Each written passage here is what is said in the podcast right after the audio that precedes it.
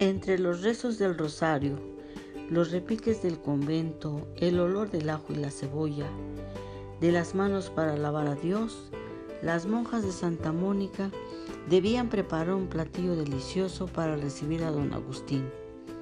Gastronomía barroca le llamaron, a tanto ingredientes de nuestra cocina, convertido en laboratorio para el paladar dentro de los conventos y el palacio episcopal.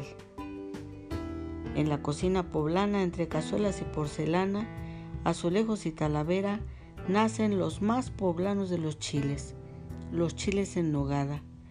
Truenan y truenan los chiles sobre los braseros altos, se ponen a sudar, se desvenan y el olor inunda la cocina.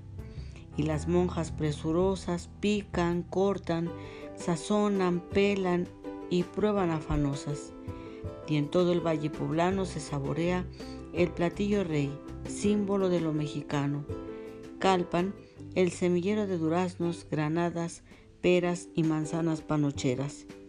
Desde España las trajeron y se quedaron para siempre. Nueces de Castilla y peras lecheras, frutas muy europeas para paladares exigentes.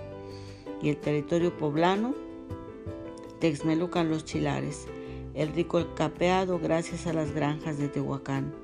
El pretexto, el cumpleaños de Iturbide. El halago al paradar y a la mexicanidad. Verde perejil, blanco nuez y rojo granada. Los colores que dan vida al famoso chile en nogada. Tan mexicanos somos los que aquí vivimos que a nuestra bandera de tres colores la ponemos en un plato y la degustamos saboreamos nuestra independencia.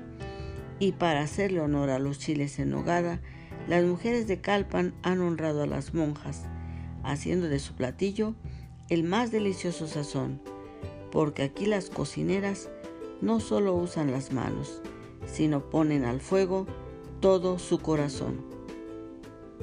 El chile en nogada de Elizabeth Damián Espinosa, Derechos Reservados de Calpan, Cholula, Puebla, México.